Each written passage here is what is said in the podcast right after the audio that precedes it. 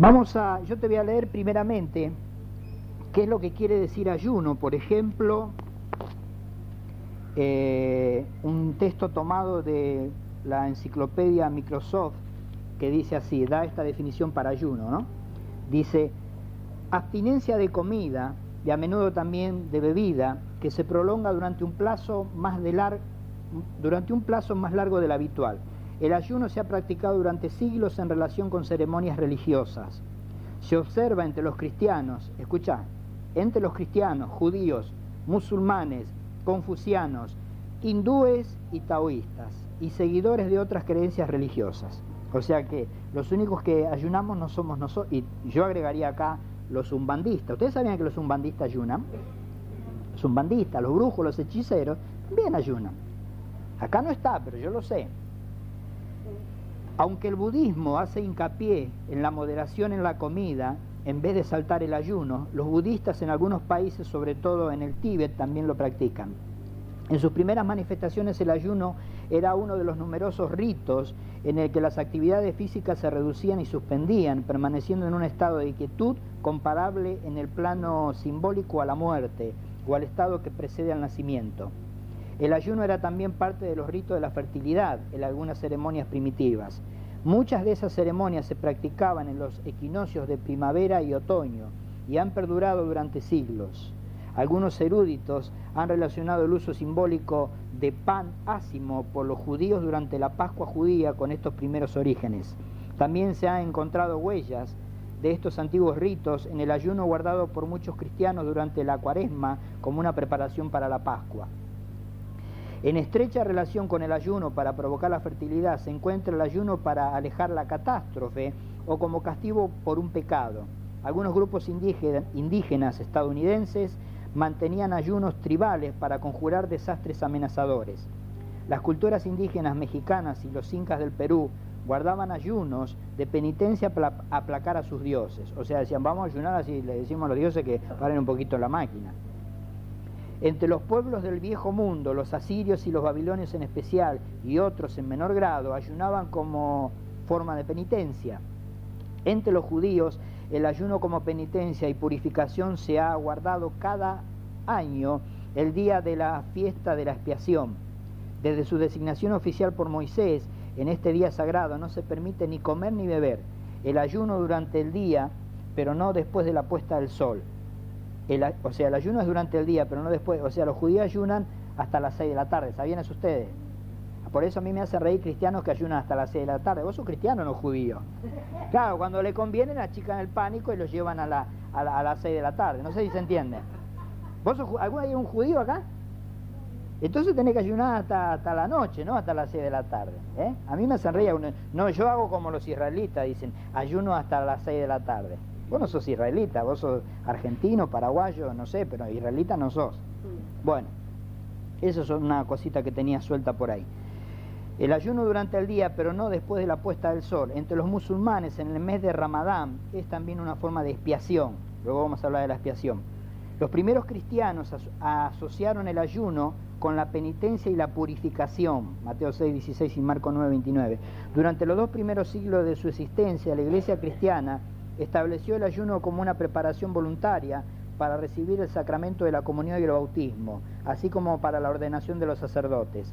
Más tarde estos ayunos se hicieron obligatorios, así como otros que se fueron incorporando a los demás poco a poco. En el siglo VI el ayuno de cuaresma se amplió de las 40 horas originales, dice entre paréntesis el tiempo que pasó Cristo en la sepultura, yo no sé si es 40 precisamente, pero yo saqué un cálculo en horas. Jesús no pasó tres días, en horas pasó un día y medio. ¿Sabían eso ustedes? Lee la Biblia el día que Él murió, a la hora que Él murió y cuando resucitó y todo, y te vas a encontrar con esto.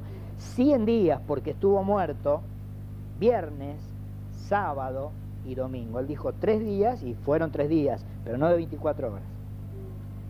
¿Se entendió o no se entendió? Muy bien. Dice, eh, sigue diciendo, los protestantes más estrictos como los puritanos condenaron, sin embargo, no solo las celebraciones de la iglesia, sino también sus ayunos tradicionales. La iglesia ortodoxa guarda con mucho rigor los ayunos. El ayuno ha sido criticado desde los primeros tiempos. Muchos de los profetas del Antiguo Testamento y los primeros autores cristianos condenaron el abuso del ayuno como una formalidad vacía practicada por personas que llevaban una vida inmoral. En los tiempos modernos la crítica del ayuno se ha basado ante todo en otros motivos. La costumbre, por otra parte, ha modificado mucho la práctica del ayuno, con algunas excepciones. Hoy la forma general es un ayuno selectivo en vez de una total abstinencia. ¿Es verdad o no es verdad eso? Se apican un poquito de cada uno, de cada cosa, eso le llaman ayuno. En la Iglesia Católica Apostólica Romana el ayuno puede implicar una abstinencia parcial de comida y bebida, dice entre paréntesis, como en el ayuno previo de la comunión o una abstinencia completa.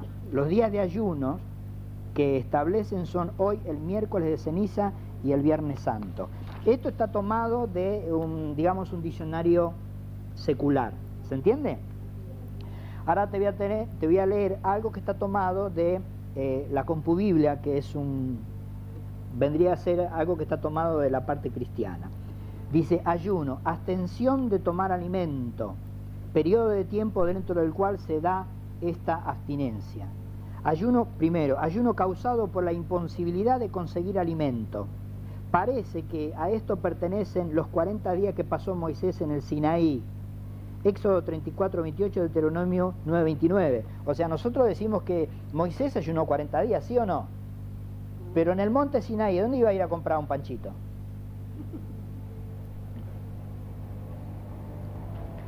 Por eso no está loco lo que pusieron. ¿Qué es lo que te leí? Ayuno causado por la imposibilidad de conseguir alimento. Eso a mí me pasó y yo lo conté una vez en mi testimonio. Cuando recién había salido de la cárcel, estuve 30 días prácticamente sin comer.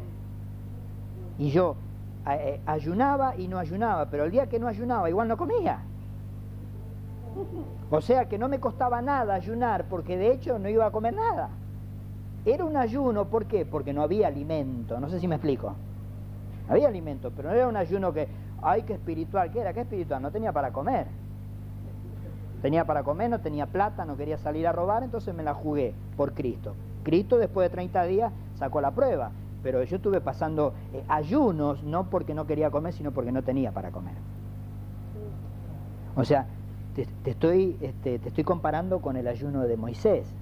Imagínate el monte ese Sinaí, anda a saber cuánto tardó para subir. ¿Dónde iba a bajar a comprar algo? Por más que bajar, ahí no había un puestito de, nada. ¿Se entiende lo que estoy diciendo? No está deslocado eso. ¿eh? El ayuno de, Elías durante su viaje a Oreb, Primera de Reyes 19.8. ¿Se acuerdan cuando él se, eh, se quería morir? ¿Se acuerdan? Se deprimió porque la reina le dijo, mañana hasta ahora tu cabeza va a rodar como, ¡ay! y huyó huyó para, para, para, que no le corten la cabeza y después dice, basta ya, señor, no quiero vivir más. Entonces, si no querés vivir más, te hubiera quedado ahí con la reina, viene la reina, te corta la cabeza y listo.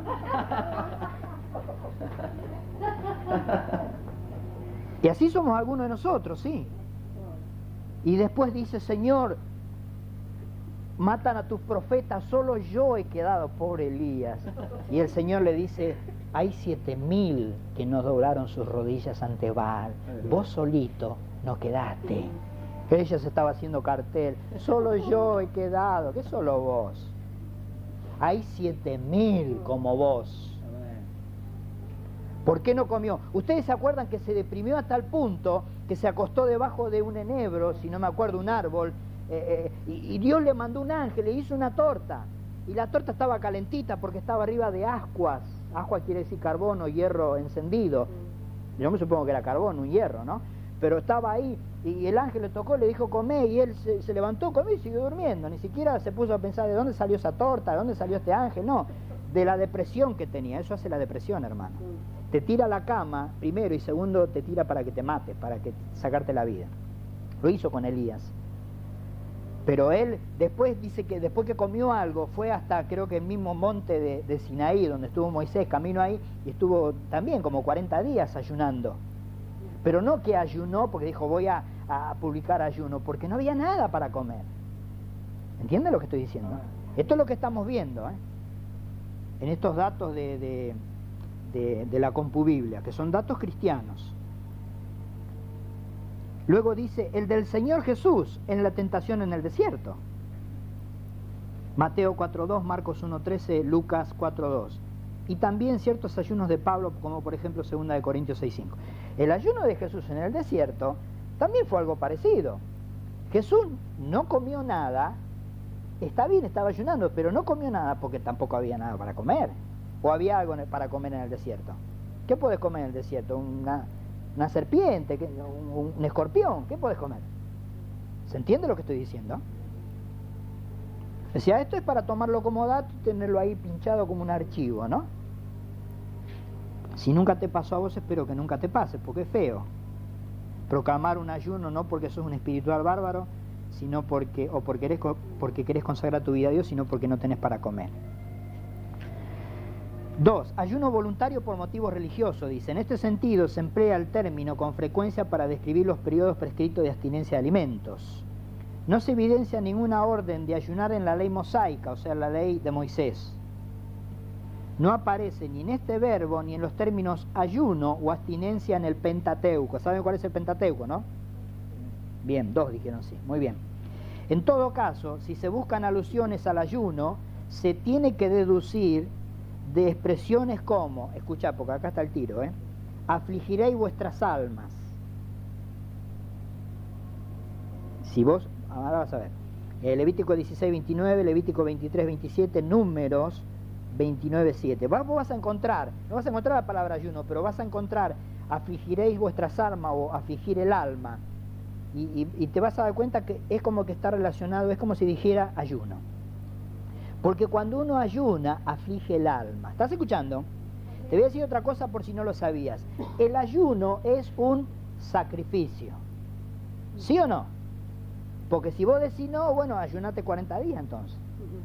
Eh, no, pero bueno, si no es un sacrificio, dale que va. Pero vos sabés que es un sacrificio.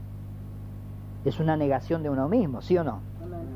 Te negás a vos mismo. El estómago, vos estás dos tres días sin comer y el estómago te dice, ¡Ey! ¿Cuándo vas a mandar algo para acá? y vos no, yo quiero agradar al Señor o tenés un propósito definido y el estómago ya después no grita más, empieza a chiflar. ¿Vieron que empieza a hacer ruido el estómago a chiflar? Vos te estás negando, decís, estómago, estoy ayunando para el Señor. Y estómago, y los jugos ahí están diciendo, manda algo para acá abajo, acá el asunto está serio.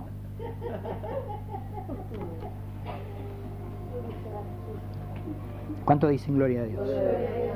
Afligiréis vuestras almas la primera mención de ayuno se halla en la época de los jueces, jueces 20-26, en un tiempo de gran aflicción nacional, por ejemplo, ¿no? Los últimos libros del Antiguo Testamento presentan numerosos ejemplos de ayunos no prescriptos. Eh, Esdra 8.21, Nehemías 9.1, Esther 4.3, Salmo 35.13, Daniel 6.18 y Daniel 9.3. En ocasiones se proclamaban ayunos en tiempos de calamidades Jeremías 36.9, Joel 1.14. El objeto de, esta, objeto de esta abstinencia era el de afligir el alma. Salmo 35.13, Salmo 69.11. Y de dar más fuerza a la oración. Isaías 58, 3 y 4, que ya lo vamos a desglosar esto. El ayuno público significa que el pueblo consciente de un gran peso de culpa se humillaba ante Dios. Primera de Samuel 7:6. El verdadero ayuno no se limita a una mera práctica exterior implícita el abandono del mal y de los placeres prohibidos. Isaías 58, todo. En la época de Zacarías se proclamaron ayunos en los meses cuarto, quinto, séptimo y décimo. Zacarías 8, 19. Esto era para conmemorar el inicio del asedio de Jerusalén en el mes décimo.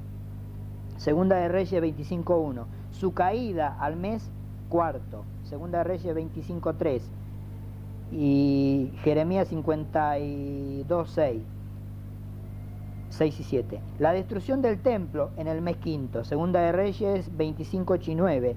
El asesinato de Gedalías y de sus compañeros judíos en el mes séptimo. Eh, luego la profetisa Ana, por ejemplo, servía a Dios con oraciones y ayunos, Lucas 2.37. Los fariseos, los fariseos ayunaban dos veces a la semana, Lucas 18.12.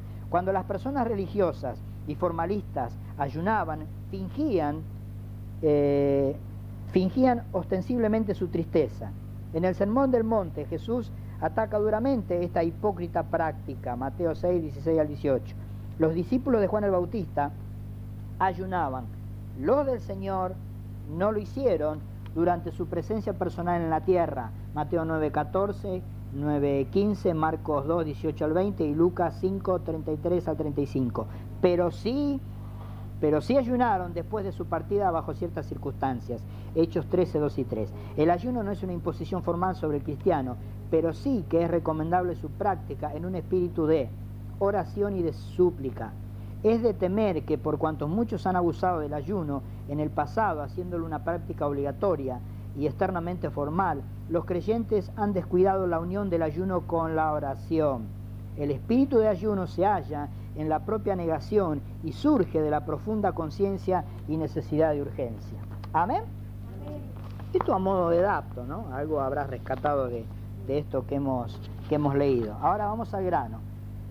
Distintos, distintos tipos de ayunos que habían en la Biblia. Por ejemplo, el ayuno en el día de la expiación. Esto está en Levítico 16, versículo 29 en adelante, y dice así. Y en esto tendréis, es Jehová el que habla, el Señor, y dice, y en esto tendréis por estatuto perpetuo, en el mes séptimo, a los diez días del mes, escucha, afligiréis vuestras almas, y ninguna obra haréis, ni el natural ni el extranjero que mora entre vosotros, porque en este día se hará expiación por vosotros, y seréis limpios de todos vuestros pecados delante de Jehová. Día de reposo es para vosotros, y afligiréis vuestras almas, es estatuto perpetuo hará la expiación el sacerdote que fuere ungido y consagrado para ser sacerdote en lugar de su padre, y se, vestirá la vestidura de lino, las vestiduras sagradas. Y hará expiación por el santuario santo y el tabernáculo de reunión, también hará expiación por el altar, por los sacerdotes y por todo el pueblo de la congregación. Y esto tendréis como estatuto perpetuo para hacer expiación una vez al año por todos los pecados de Israel. Y Moisés lo hizo como Jehová le mandó. Amén.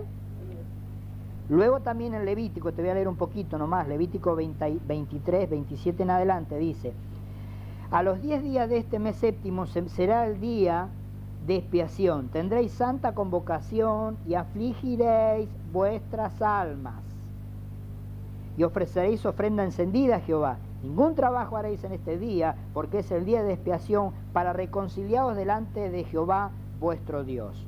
Porque toda persona que no se afligiere, en ese mismo día será cortada de su pueblo. Y cualquier persona que hiciera trabajo alguno en este día, yo destruiré a tal persona de entre su pueblo. Ningún trabajo haréis, estatuto perpetuo es por vuestras generaciones en donde quiera que habitéis. Día de reposo será vosotros, y afligiréis vuestras almas, comenzando a los nueve días del mes en la tarde. De tarde a tarde guardaréis reposo. Esto se hacía por mandamiento de Dios, ¿sí? Dios le dijo así a Moisés y Moisés no hizo nada más que anunciar lo que Dios le había dicho. ¿Qué era el ayuno, el ayuno por la expiación? El ayuno que se hacía para que Dios haga qué cosa? Perdone los pecados. ¿Sí o no? Se hacía una vez al año. El sacerdote primeramente tenía que ofrecer por él mismo un cordero eh, para que cuando entre al lugar santísimo no quedara muerto. Y después tenía que hacerlo por el pueblo de Israel o por las personas. Este es el ayuno de la expiación. ¿Qué quiere decir expiación? En hebreo se dice kiper o kapar y significa, escucha, literalmente cubrir.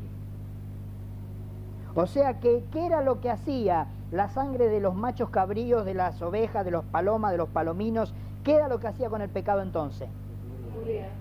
Lo cubría. Esto, está bueno, no esto está bueno lo que lo cubría, lo que viene después.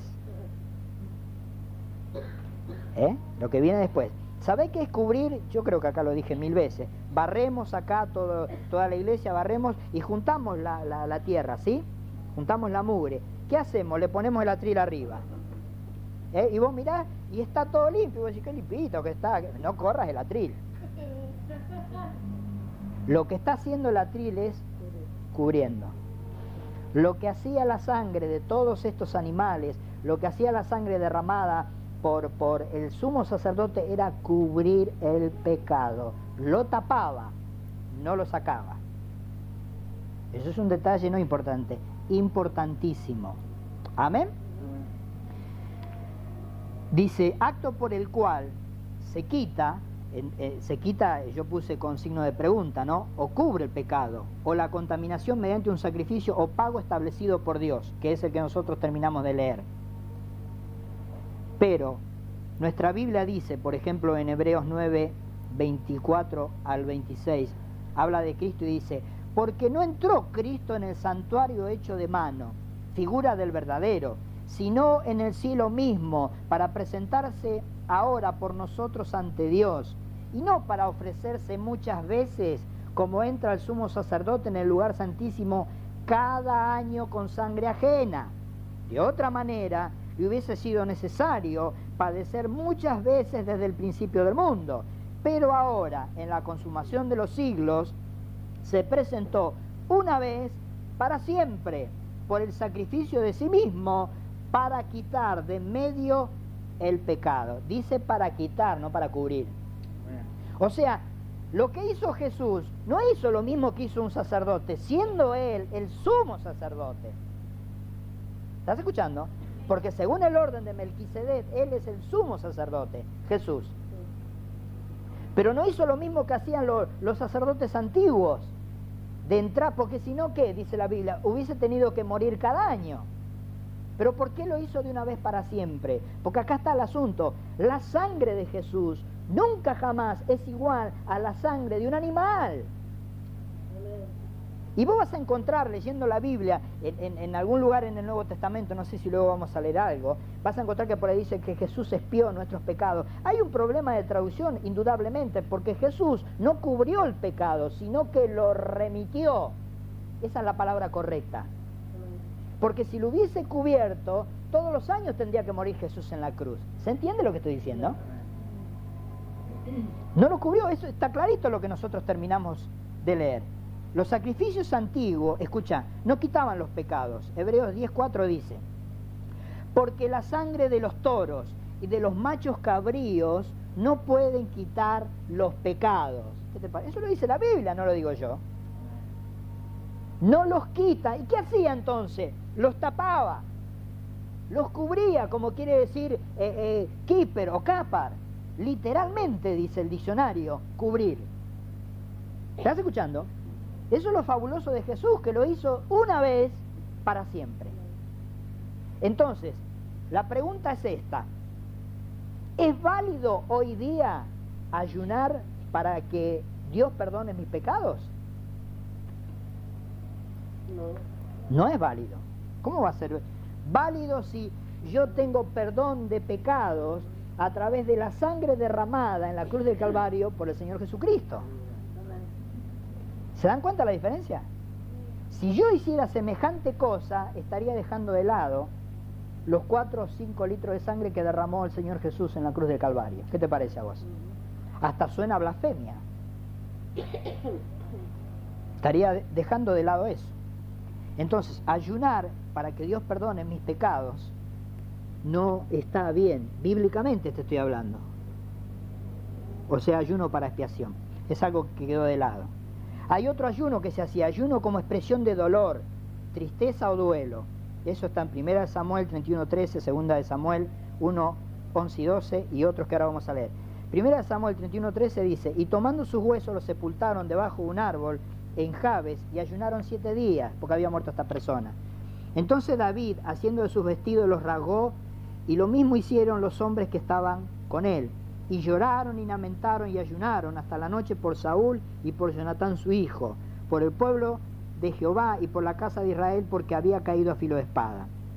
En Joel 1.14 dice, proclamada ayuno, convocada asamblea, congregada a los ancianos y a todos los moradores de la tierra en la casa de Jehová vuestro Dios y clamada a Jehová. Nehemías 1.4 dice, cuando oí estas palabras me senté y lloré e hice duelo por algunos días y ayuné y oré delante de Dios de los cielos. Yo lo tengo bien cortito y justo ahí donde dice ayuna, eh, ayuno, pero si vos te pones a leer vas a encontrar las causas que realmente eran por eh, tristeza o por duelo. Por ejemplo, se te muere un pariente y decís voy a ayunar por duelo. O se le muere un pariente a algún hermano querido y vos decís voy a ayunar como símbolo de tristeza. ¿Se entiende lo que estoy diciendo? Entonces, eh, ¿cuál es el asunto acá? si está bien o está mal. Dice, dice la palabra, Juan 16, 20 al 22, de cierto, de cierto os digo que vosotros lloraréis y lamentaréis y el mundo se alegrará, pero aunque vosotros estéis tristes y vuestras tristezas se y aunque vosotros estéis tristes, perdón, vuestra tristeza se convertirá en gozo. ¿Cuántos dicen amén? La mujer cuando da a luz tiene dolor, o sea, está triste en ese instante por el dolor, porque ha llegado su hora, pero después que ha dado a luz un niño, ya no se acuerda de la angustia por el gozo de que haya nacido un hombre en el mundo. También vosotros ahora tenéis tristeza, pero os volveré a ver y se gozará vuestro corazón y nadie os quitará vuestro gozo. Juan 16, 20 al 22. En el Nuevo Testamento no hay registro de ayunos o de ayuno como muestra de duelo o de tristeza. En ese pasaje, por ejemplo, que hemos leído, en ningún lugar dice Jesús, si estás triste, bueno, ayuná. Todo lo contrario, dice, si vos ahora estás triste, bueno, podás estar triste, pero en algún momento vas a tener gozo y nadie te va a quitar ese gozo. Amén. Es, lícito ayunar como se hacía en el Antiguo Testamento, porque en el Nuevo Testamento no está. Nota lo que dice eh, eh, la hoja. Eh. no hay registro de ayunos en el Nuevo Testamento como muestra de duelo o de tristeza, al menos de cristianos, no sé si me explico. Porque más adelante vamos a ver gente que ayunaba para hacer daños, daño, y está en la Biblia, y para más sorpresa tuya está en el Nuevo Testamento. Pero no lo hacían cristianos. ¿Se entiende? Ya vamos a llegar ahí. Entonces, ¿es lícito ayunar para porque se murió alguien? No. No es lícito. No es, no, no, no, no, no lo enseñó Jesús. Amén. Este ayuno se hacía como muestra de tristeza o de dolor, ¿no? Hay otro ayuno, ayuno para pedir guía al Señor. Este, este me gusta más. Edras 8, 8, 21, 23, Hechos, ¿ves? Nuevo Testamento, 13 del 1 al 3. Esdra, por ejemplo, 8, 21, 23 dice, y publiqué ayuno allí junto al río Java para fingirnos, ¿ves? Ayuno para fingirnos. ¿Se dan cuenta? O sea, está bien relacionado. El ayuno trae aflicción, aflicción de alma. Publiqué ayuno allí junto al río eh, Java para fingirnos delante de nuestro Dios, para solicitar de él camino derecho para nosotros y para nuestros niños y para todos nuestros bienes. Porque tuve vergüenza de pedir al rey tropa y gente de a caballo que nos defendiesen del enemigo en el camino, porque habíamos hablado al rey diciendo, la mano de nuestro Dios es para bien sobre todo lo que le buscan, mas su poder y su furor contra los que le abandonan. Ayunamos pues y pedimos a nuestro Dios sobre esto, y él nos fue propicio. ¿Escuchaste? Ayunamos, pedimos a Dios sobre este asunto, ¿y qué hizo Dios? Fue propicio. O sea, Dios contestó la oración. ¿Me explico? Ahora, no quiere decir necesariamente que para que Dios eh, eh, eh, conteste mi oración o me sea propicio o me guíe, no quiere decir necesariamente que yo siempre tengo que ayunar. ¿Se entiende? Tranquilamente se puede no ayunar, pedirle a Dios guía y Dios te guía y te es propicio, ¿sí o no? Dios quiera que lo, pueda decir muchas veces eh, hablando sobre el ayuno. Cuando Jesucristo dijo consumado, consumado es, ¿sabés qué dijo? Está todo hecho. Vos no tenés que hacer nada. Lo único que tenés que hacer es lo que más te cuesta, creer que Él lo hizo todo. Él lo hizo todo, no vos. Porque si Dios te tiene que que, escuchar o guiar porque vos ayunar, entonces Jesús no hizo todo, le faltó algo, porque yo tengo que poner algo. Gente, como dije muchas veces, que quieren comprar a Dios con el ayuno, que quieren torcer el brazo a Dios con el ayuno. Olvídate, hermano. Olvídate, el único sacrificio que aceptó Dios fue el de su Hijo. Y cuando su Hijo dijo, consumado es, dijo, está todo hecho, no hay más nada que hacer, hermano. Él fue Cordero de Dios y fue sumo sacerdote. Lo leímos antes eso. ¿Por qué fue Cordero de Dios? Porque está escrito en la Biblia. He aquí el Cordero de Dios que quita el pecado del mundo. Y no lo hizo como los demás, lo hizo de una vez para siempre. Y sumo sacerdote porque él mismo, luego de estar tres días y tres días en el infierno, subió al lugar santísimo, igual que hacía el sacerdote, al lugar santísimo pero no simbólicamente, realmente subió al lugar santísimo y le dijo, Padre, acá está el sacrificio, acá está la sangre derramada para que los pecados de, mi pueblo, de tus hijos, sean remitidos para toda la vida. sacerdote, cordero de Dios, león de Judá. Todo eso es Jesús, hermano. Los méritos son de Jesús, no son de, de otra persona. Pero claro, a nosotros nos cuesta y si nosotros no le agregamos un bocadillo, la obra es incompleta. Lo que más le cuesta al pueblo de Dios es creer. Y lo que más le duele al pueblo de Dios es que uno le diga de aquí adelante, vos no tenés fe. ¿Cómo no voy a tener fe? No, no tenés fe. Porque siempre tenés que agregar algo para torcer el brazo a Dios. Una buena ofrenda, un buen pacto para que Dios te prospere. Si no, Dios no te prospera. Entonces, que es un cambio de figurita esto. Voy a sembrar, voy a sembrar. ¿Por qué no dejas de sembrar y ofrendás? Concepto de la siembra. El que siembra espera en algún momento recoger. Mira qué importante que es esto. Pero el que ofrenda no. Porque el que ofrenda da desinteresadamente. ¿Ves cómo cambia? Si yo voy a vos con 10 pesos y te digo, tomá, te doy este qué, de parte de Dios, voy a ofrendar en vos. Estoy, eh, perdón, voy a sembrar en vos. Estoy diciendo que en algún momento espero, porque la Biblia dice que lo que sembramos recogemos, eso es indudable. Entre otras cosas estoy diciendo que lo que espero eh, sembrar, lo que siembro, perdón, es lo que espero recoger. Mientras que si yo digo, toma, te ofrendo esto de parte de Dios, ahí no espero nada, ni de ella, ni de Dios, ni de nadie. ¿Cuál crees que agradará más a Dios? No digo que el que siembra no le agrada a Dios, no estoy diciendo eso, estoy diciendo cuál, yo creo que agrada más el que da desinteresadamente y no espera recibir nada a cambio. Señor, como en el caso, Señor, como lo hablamos muchas veces, yo ofrendo y diezmo, si querés abrir la ventana de los cielos, abrila, y si querés sellarla y no querés hacerlo, es problema tuyo, yo voy a cumplir con lo que dice tu palabra. Está ofrendando uno, desinteresadamente. ¿A alguien de ustedes le gusta que, su hermano le regale algo interesadamente? Es que a nadie. A nadie le gusta, a mí, a nadie. Le va a gustar recibir un regalo con interés, con el, el, afán de sacarle algo o de que el día de mañana le regales algo. A nadie le gusta a un hermano así, por favor. ¿Vos crees que, a Dios le gusta? Hechos, Hechos 3, 1 al 3 dice, había entonces en la iglesia que estaba en Antioquía profetas y maestros, Bernabé, Simón, el que se llamaba Níger, Lucio de Sirene, Manaén, el que se había creado junto con Herodes el tetraca y Saulo ministrándose estos al Señor y ayunando, dijo el Espíritu Santo, apartadme a Bernabé y a Saulo para la obra a que los he llamado. Entonces, habiendo ayunado y orado, les, les impusieron las manos y los despidieron. Estamos viendo el ayuno para pedir guía al Señor. ¿Estás escuchando? Estamos hablando del ayuno para pedir guía al Señor. Yo creo personalmente no solamente porque eh, está en, el Nuevo Testamento, creo que no está mal, creo que se puede hacer, no sé si me explico, pero te vuelvo a decir como en los otros casos, eh, tranquilamente le puedo pedir guía al Señor sin ayunar, ¿se entiende? Porque no es una, una regla a rajatabla, vos querés pedirle guía al Señor, ah, tenés que ayunar, no, no es así. El ayuno en este caso sería algo como eh, negarse a uno mismo, ¿no? Y decir, Señor, yo voy a estar 24 horas sin comer, o 48, 36, la que sea, para, eh, eh, para que veas que esto me interesa, para ofrendarte algo, para que muevas tu mano, para que hagas algo. Simplemente quiere decir, vuelvo a repetir, porque Él lo puede hacer sin que vos ayunes. ¿Se entiende?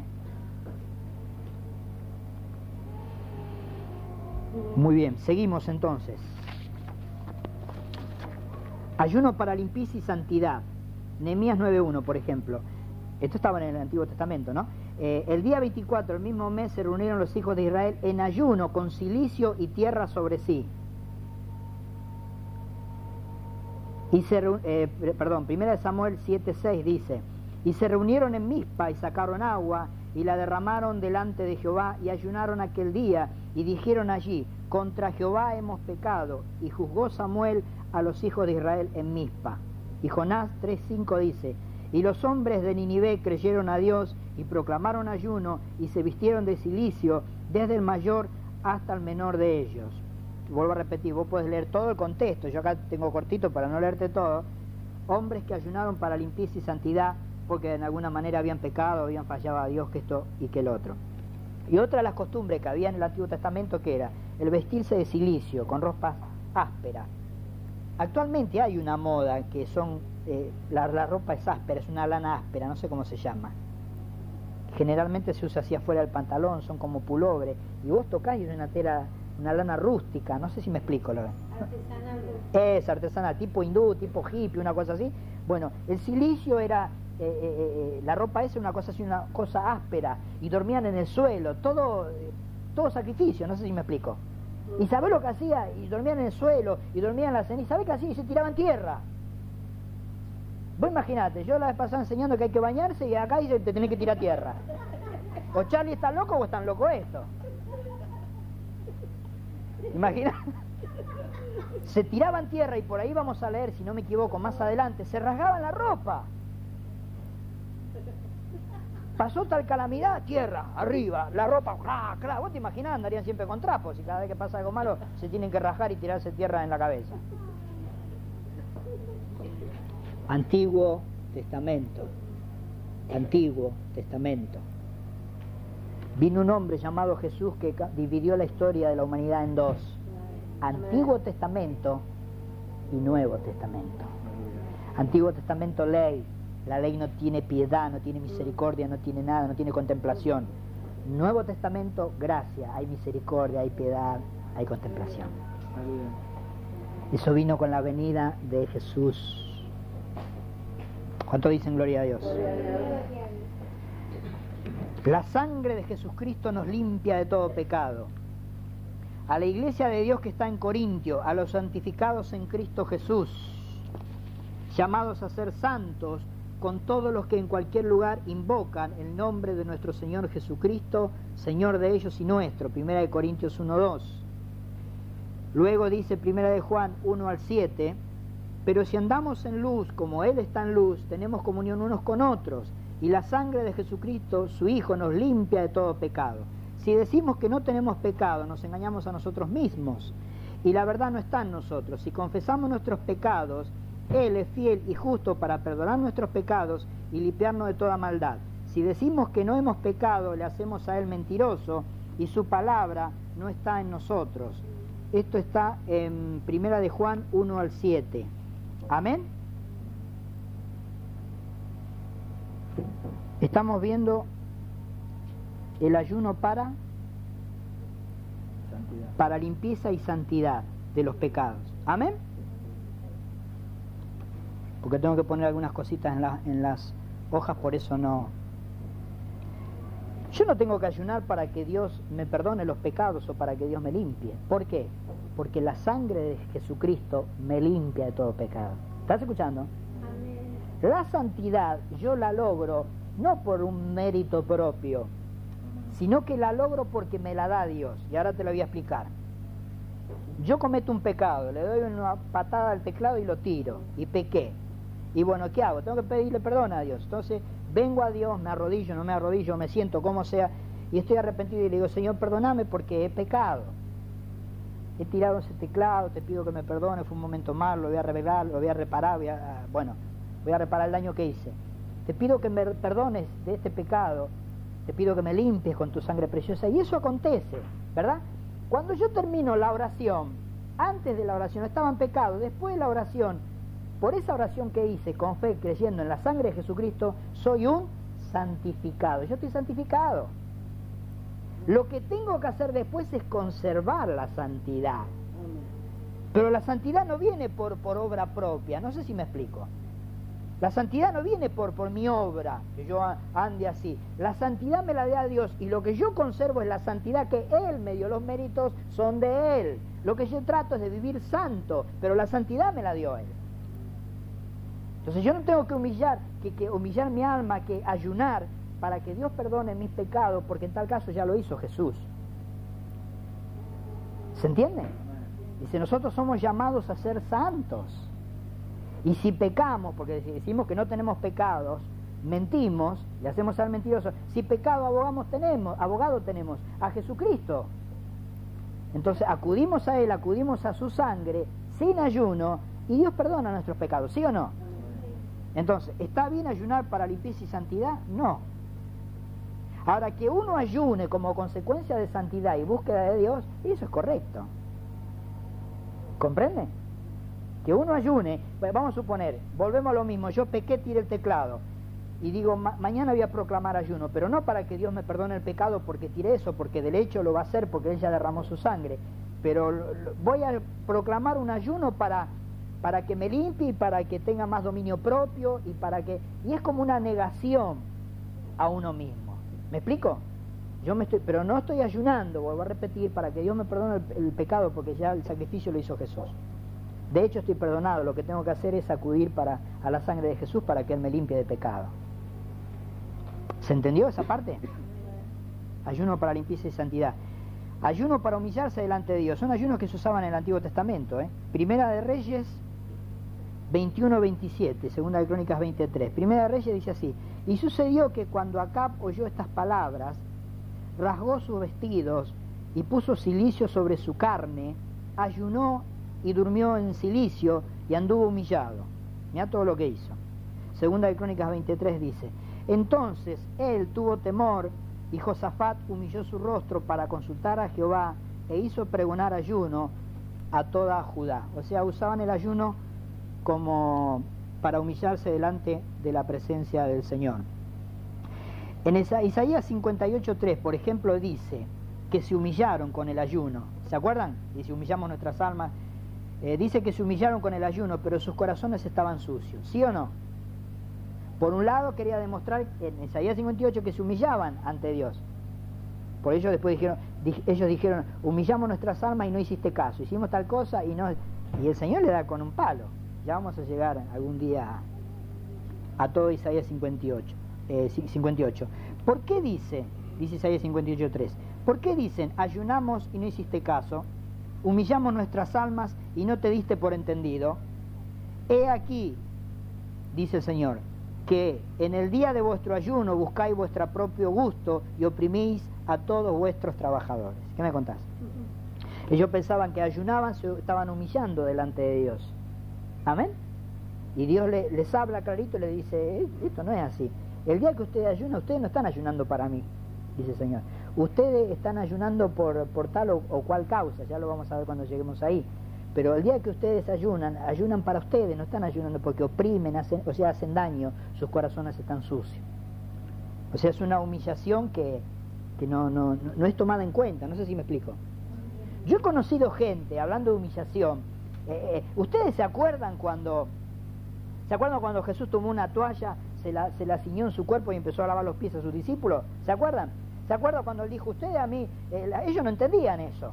A un Pedro dijo, no, señor, yo no, Y dijo, entonces Pedro dijo, sí, sí, lavame a mí también. ¿Se acuerda que Pedro dijo, no, ¿cómo? Y él, Jesús le habló y lo hizo entender y le lavó los pies a Pedro. Entonces, este, ¿se acuerdan cuando Jesús lavó los pies a, a sus discípulos? Me perdí por lo de, por el golpe.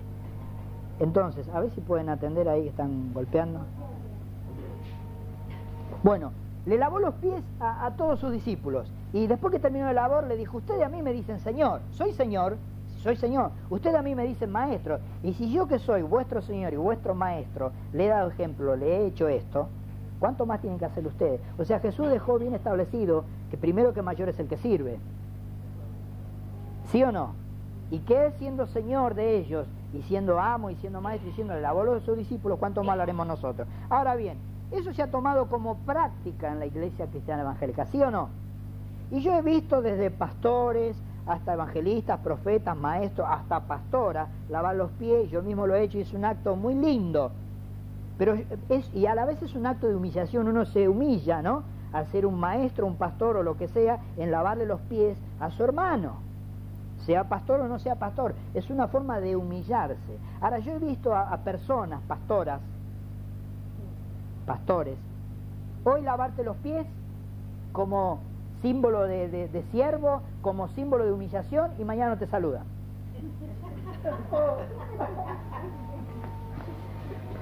Estoy hablando de pastores y pastoras. Yo pregunto, ¿para qué sirvió ese lavaje de pies?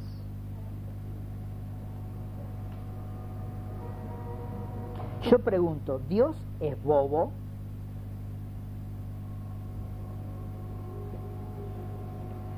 Yo cuando oro le digo a Dios, Señor, estoy cansado de las injusticias.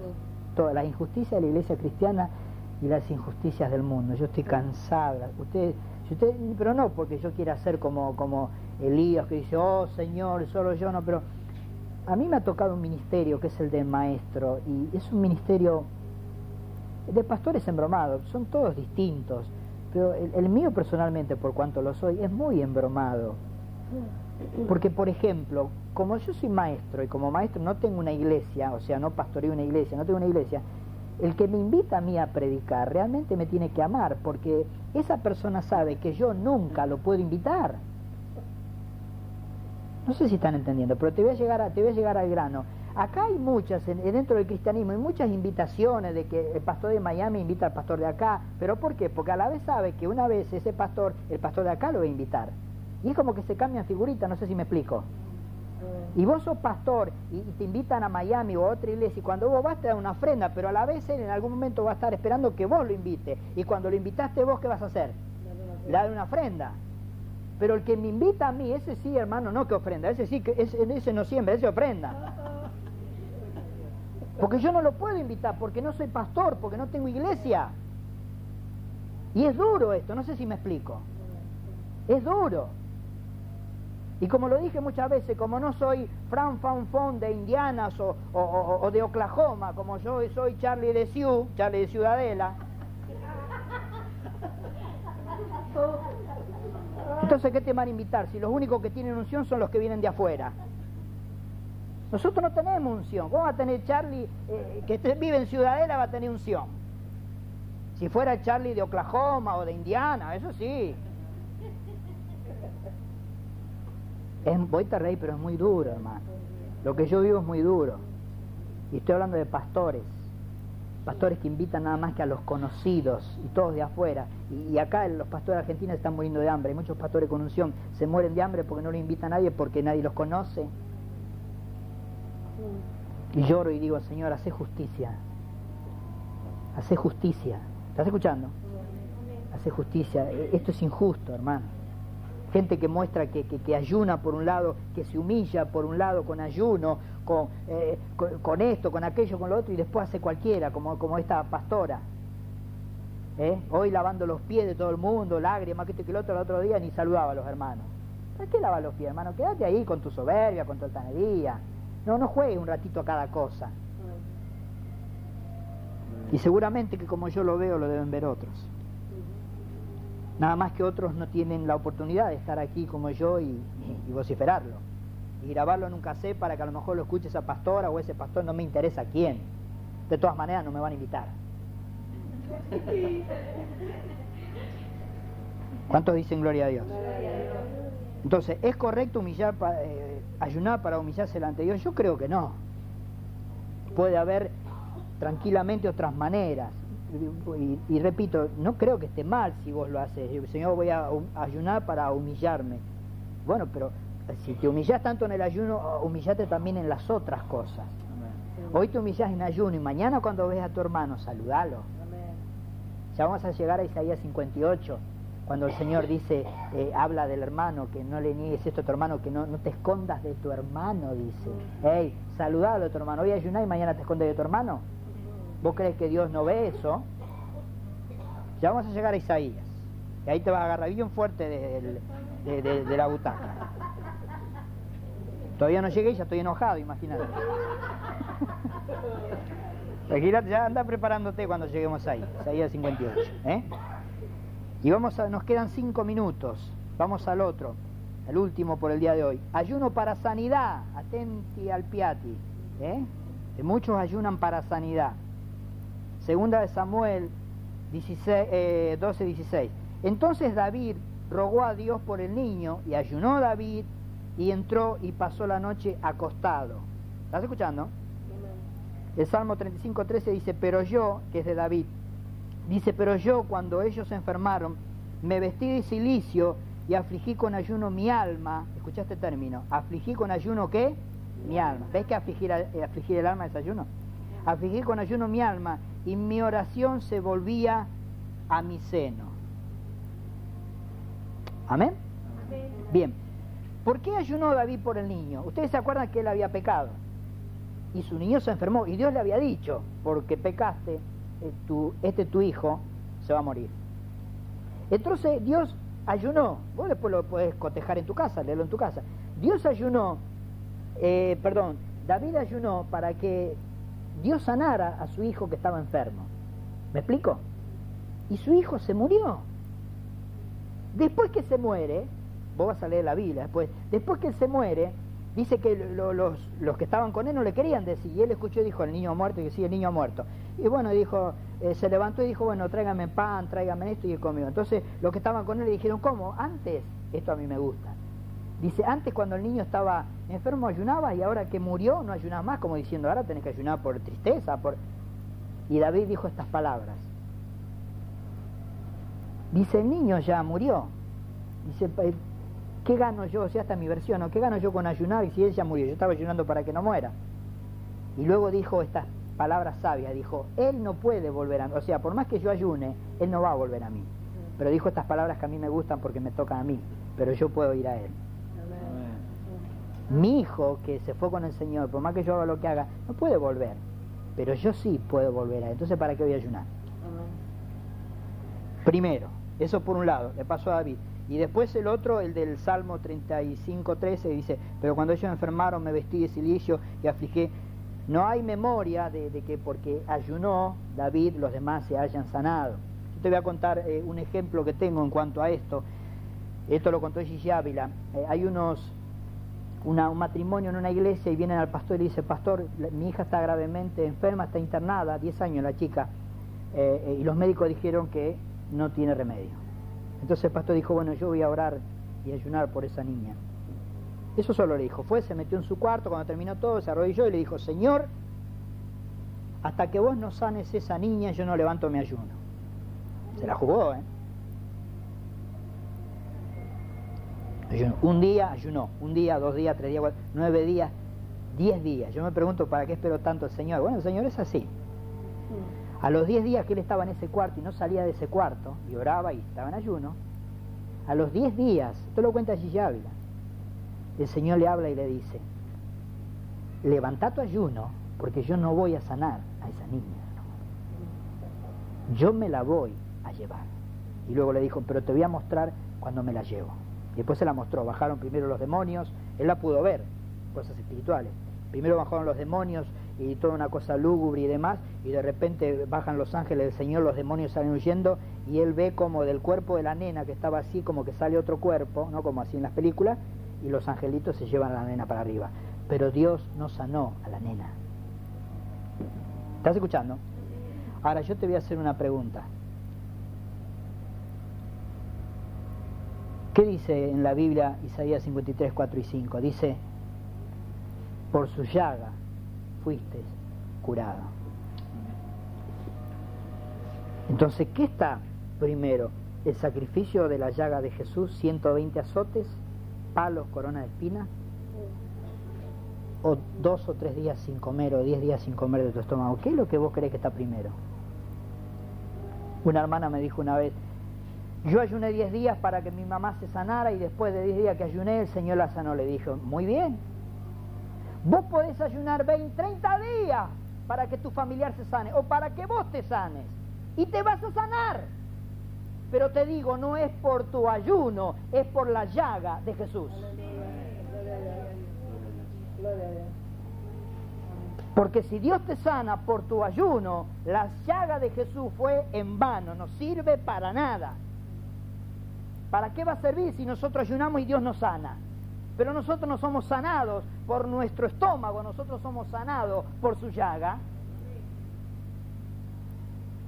Y el primero que empleó esto que te estoy diciendo soy yo, porque cuando mi hijo se estaba muriendo, hablé con mi esposa y le dije, ¿qué te parece si mañana ayunamos? Y ella, por Yacir, ella me dijo, bueno, está bien. Y le dije, pero no vamos a ayunar para que el Señor lo sane, porque Yacir está sano por la llaga de Jesús. Mira la fe que tenía y que tengo. Y mi esposa me dijo, bueno, está bien. Y nosotros presentamos el ayuno y yo le dije al Señor, Señor, te presentamos este ayuno, pero no para que lo sane, sino como símbolo de agradecimiento, porque Él fue sanado por tu llaga. Y Dios se lo quiso llevar, eso es problema de Él. Ese es problema de Él. Pero si yo tuviera otro hijo y pasara lo mismo, seguiría diciendo lo mismo, porque yo creo lo mismo. Yo creo en las llagas de Jesús, no en mi ayuno. Nosotros tuvimos dos, dos hijos. El primer hijo que, que se murió eh, cuando mi esposa quedó embarazada nuevamente por segunda vez, ayunaron pero como mil personas para que se viva. Y no vivió, se murió. Si Dios se quiere llevar a alguien, podés ayunar no 40 días, 80 días que se lo lleva igual. No lo para nadie eso. Y si Dios quiere sanar a alguien, ayunes o no ayunes, lo sana. Y si lo sana, lo hace por la llaga de Jesús, no por tu estómago. A mí me da risa esos hermanos y me dan risa los pastores que enseñan semejante cosa. ¿Y la llaga de Jesús para qué? ¿Para qué hablamos tanto Jesús, Jesús, Jesús, si después yo todo lo arreglo con mi estómago? Tres días sin comer se soluciona todo. Cuarenta días sin comer se soluciona todo. ¿Quién te dijo eso? Ciertamente, ciertamente, es verdad, es cierto, es real.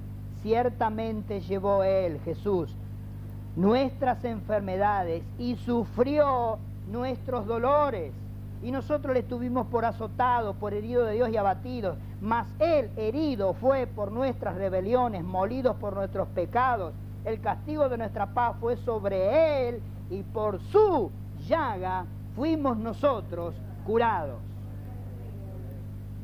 Por su llaga, no por su ayuno. No digo el de Él, el tuyo. A mí me gusta eso. Aunque tengan diez hijos y ayune de la misma manera y Dios se los lleva a los diez, no me interesa, yo creo su palabra.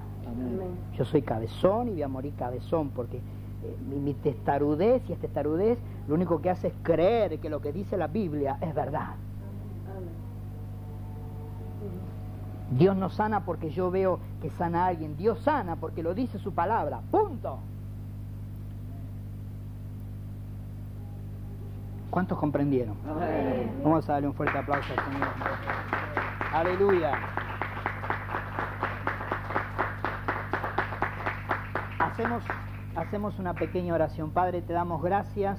Gracias por lo que hemos visto en este día, Señor. Eh, esto que estamos haciendo concerniente al ayuno, este estudio, Señor. Te pedimos que en estos días que vamos a seguir hablando de, este ayuno, Señor, que nos abras el panorama, nos abras la mente, el entendimiento, Señor, para que el día que ayunamos, ayunemos lo hagamos como vos querés, Señor. No como nosotros queremos, sino como vos querés, Señor. No por lo que nosotros queremos, sino por lo que vos querés ayunemos, Señor. Aún los días o el día Señor, queremos que los pongas vos a través de tu Espíritu Santo y no nosotros mismos, Señor. En el nombre de Jesús, Señor, ayúdanos, Señor, con esta palabra, Señor, hablanos a nuestra mente, a nuestro corazón y que podamos seguir adelante tomado de tu mano y que creamos, Señor, que eh, eh, el sacrificio fue hecho por Jesús en la cruz del Calvario, Señor. Gracias te damos por tu palabra en el nombre de Jesús te damos gracias. Amén, y amén. Gloria a Dios. Dale otro fuerte aplauso al Señor.